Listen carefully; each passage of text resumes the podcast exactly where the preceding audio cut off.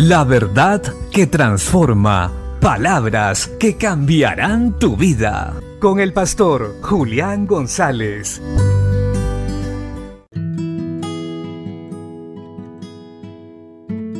La Biblia dice en la carta a los Gálatas capítulo 2 versos 11 y 12. Pero cuando Pedro vino a Antioquía, le resistí cara a cara porque era de condenar.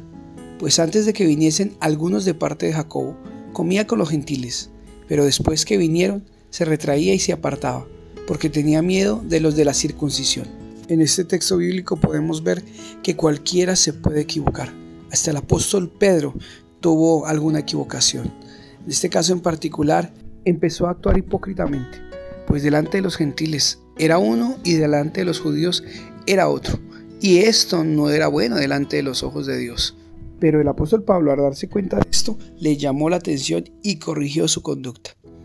También nosotros debemos hacer lo mismo.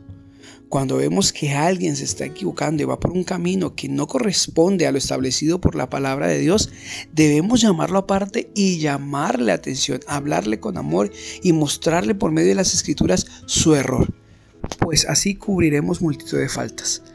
Y bueno, es necesario que esto se haga pronto dentro de la iglesia de Cristo, porque a veces vemos cómo la gente se pervierte, se tuerce, se va por un camino que no corresponde al que Dios estableció por medio de Cristo.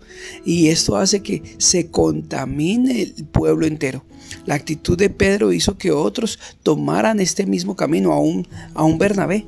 Si nosotros no corregimos lo que vemos que está mal dentro de la iglesia por temor al que dirán o que se molesten con nosotros, lo único que producirá es cada vez una mayor maldad y conflicto dentro del cuerpo de Cristo. Y nosotros fuimos llamados a ser luz en medio de las tinieblas. Y donde está la luz, las tinieblas huyen, no pueden estar. Por eso es importante que nosotros crezcamos espiritualmente, maduremos, maduremos en cuanto al carácter, pero también en el conocimiento de la palabra, para que estemos listos para poder enseñar y corregir lo que está mal. La iglesia al igual que ayer, también está sufriendo de este tipo de males.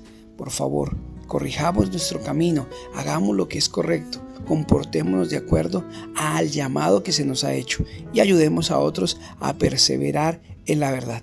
Bendiciones.